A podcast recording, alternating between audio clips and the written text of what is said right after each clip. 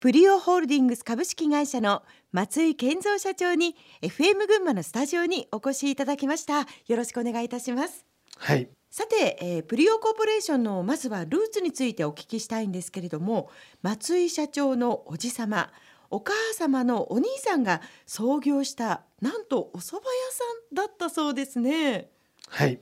伊勢崎の旧市役所の前にあって、はい。朝から夜までお客様でいっぱいでした。そして伊勢崎市の市民会館内にもなんと洋食屋さんをお出しになったと。はい。市民会館っていう音楽とかいろんなコミュニティの広場を作ると、こういうことになりましてはい。レストランをやりたいと。しかし市内で誰も出店する人がいないのでええ。まあぜひ大村さんやってほしいということで出店にまあなりました。うん大学卒業後そのおじさんの会社に社長は入社したということなんですが初めは別の会社への就職を考えていたそうですね。はい。デパートにまあ就職したいなということでええ。内定をもらっておりましたがはい、あと半年間暇になりましてそしていとこだったうん。あの社長にちょっと結婚式忙しくなるんでアルバイトで仕事をしてもらえないかと。はいいうことでアルバイトをしたのがまあきっかけでしたね。その食堂で結婚式をやっていたということですか？あの会議所の2階と3階でうん結婚披露宴をやっておりました。当時は会場入れるところがまあそこしかなくて大変もう賑わっておりましたね。ええはい。そして社長はなんとここで別の会社に内定をいただいていたにもかかわらず結婚式の世界へと飛び込むわけですが、はい。ええ、これ決め手は何だったんですか？当時の社長がはい。これどうだ？あ面白いですねでもいろんな問題ありますねじゃあお前の好きなようにやっていいということを言われたのでじゃあ面白いからやろうかということで入社することにしました入社後どのようなお仕事をされましたか？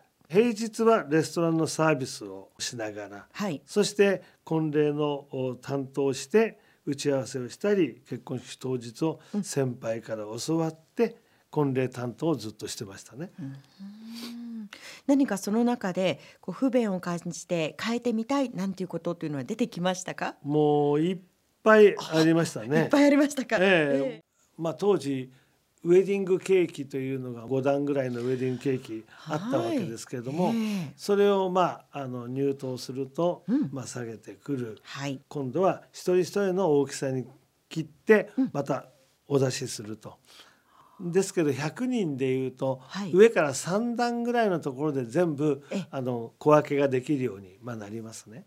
と下の4段目5段目というのが、はいまあ、毎日余るわけですね。1日8組やると、まあ、その8倍余るわけですね。でこれを一口食べて、えー見てくれっていうんで食べると、まあ若い時は美味しいんですよね。でも1ヶ月2ヶ月経つとこんなケーキを お客さんに出してるのかなというふうに思うようになりましたえね。えそれでまあこれならもう少し工夫してはい。ショートケーキで最初に配ってはい。食べられるようにお持ち帰りができるようにしてえ入刀だけ本物を使うというアイデアを出してケーキ屋さんと一緒に作った。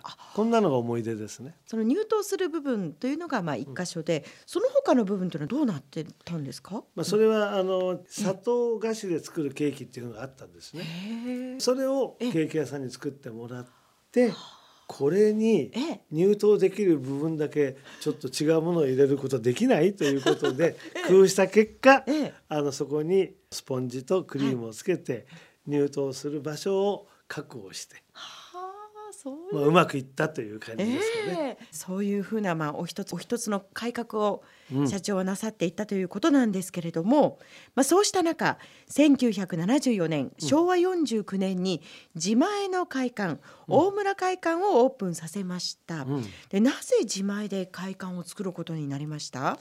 実はこの市民会館という市役所の直営のところ、はい。公共施設なもんですからええ。冷房はなくあ暖房は12月の中旬からはい。3月までと制限があり、ええ。そしてまあ私たちも毎回毎回お客さんに、あの冷房がないんじゃ暑いと言われたり、はい。いろいろ設備のもんで言われてました。うん。で一方で挙式場はあったんですけども、はい。写真を撮る場所がなかったり、はい。花嫁さんの美容着付けの場所がなかったり、まあそろそろ結婚式も総合結婚式場化に向かわないとお客様にええ満足を与えられないということで、ええ。総合結婚式場を作ることにまあいたしました。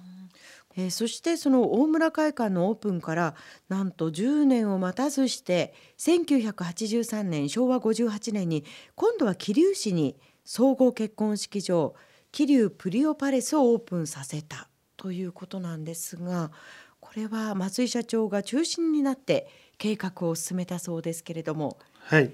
総合結婚式場にしてはい。みてですね、ええ。ただそれが大村会館という名前で、大村そば屋から大村会館というふうに作ったんですけども、はいええ。時代は打ち掛けから振袖っていうお色直しからドレスの方に少しずつ移行し始めまして、様相が入っ洋てきたと。装になってきまして、ええ。なんか洋装に合う建物にしないとお客の要望に応えられないなっていう時代にまあ来てました。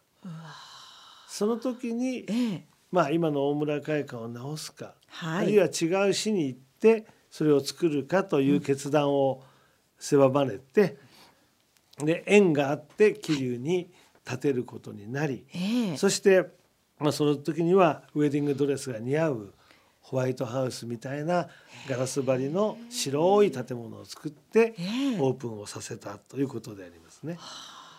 なんでも伊勢崎から桐生に移り住んだと聞いておりますが、はい。桐生も歴史がある町ですからね、まあ、よそ者を受け入れないところがありました。だからまあそういう意味ではこっちに住まないと、うん。なかなか人は信用してくれないよと。あなたの態度が先に決めなきゃダメだと。いうこともアドバイスが受けて、それでまず自分が越してきたということですね。相当の覚悟ですね。そうですね。伊勢崎の人脈ももうかなりできてましたから僕としては。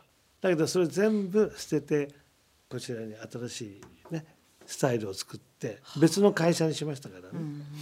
別会社をお作りになり、はい。そして当時副社長を任されたはい。35歳でのはい。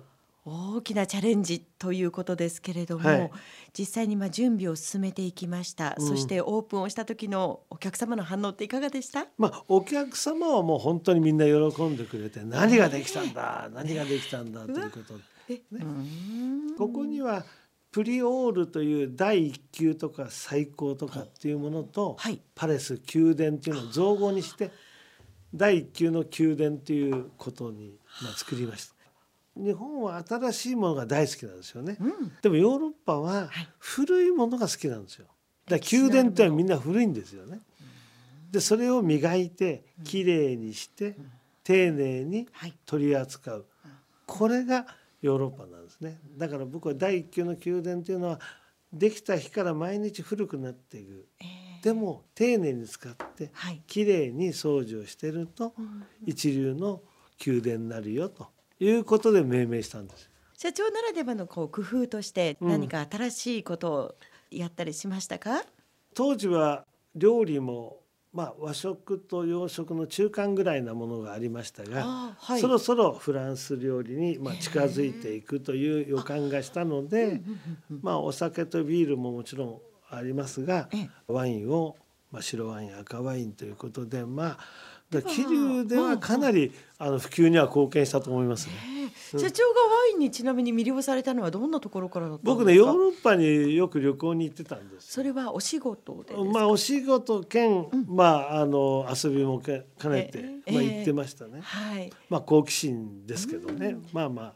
ヨーロッパを中心に行ってましたね。はい、うん。その時にワインと出会って。そうですね。へ。え。うんビールってアルコール度がはい。4.5とか5.0とか5.5ぐらいなんです。でもワインって初めからもう11、12、高いですね13とかうん度数が高いんですよ。必ず酔うんですよ。確かにだからパーティーは楽しくなるんですよ。ワインがパーティーの中でこう入ってる役割って大きいですね役割は大きいんです。ねえうん。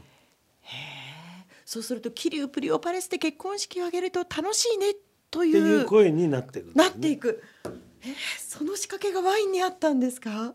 僕は思ってます。はあ、しかも飲み放題になさったんですか？まあこれはね、ええ僕は22でこの会社入って、えパーティーとか、まあ、忘年会もそうですけどね、うん幹事さんが難しいんですよ。幹事名幹事とははい。予算通り終えることだってこうなるわけですよ。だけどお酒飲んでるところでどこで切るんだと、まあ、それってどうなのかなって自分でええもう初めに感じました。飲み放題って大盤振る舞いですね。それはね1年間のデータを取れば、ええいくらってもう割れば人数で割ればもう決まってるんですよ。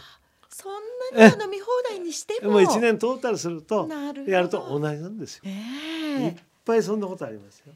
マスクメロンなんかもう2月3月だともう桁違い高いんですよ。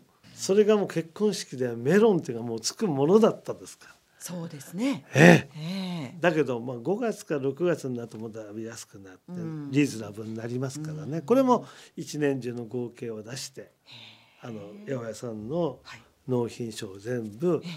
足してはい。それで割ってはい。それにまあ50円か100円足して僕1年契約してメロンが1年中同じ量を出せるようになりました。本当にこう改革するということがお好きでいらっしゃるとそいう。なんですよ染みついていますね。そうなんですよ楽しいですよだって喜んでくれるし、えさて桐生での成功の後渋川足利伊勢崎また小山でもプリオパレスをオープンさせていきました、まあ、さらにその後新たな展開がスタートしますがえそのお話を伺う前にここで一曲お届けしたいと思います。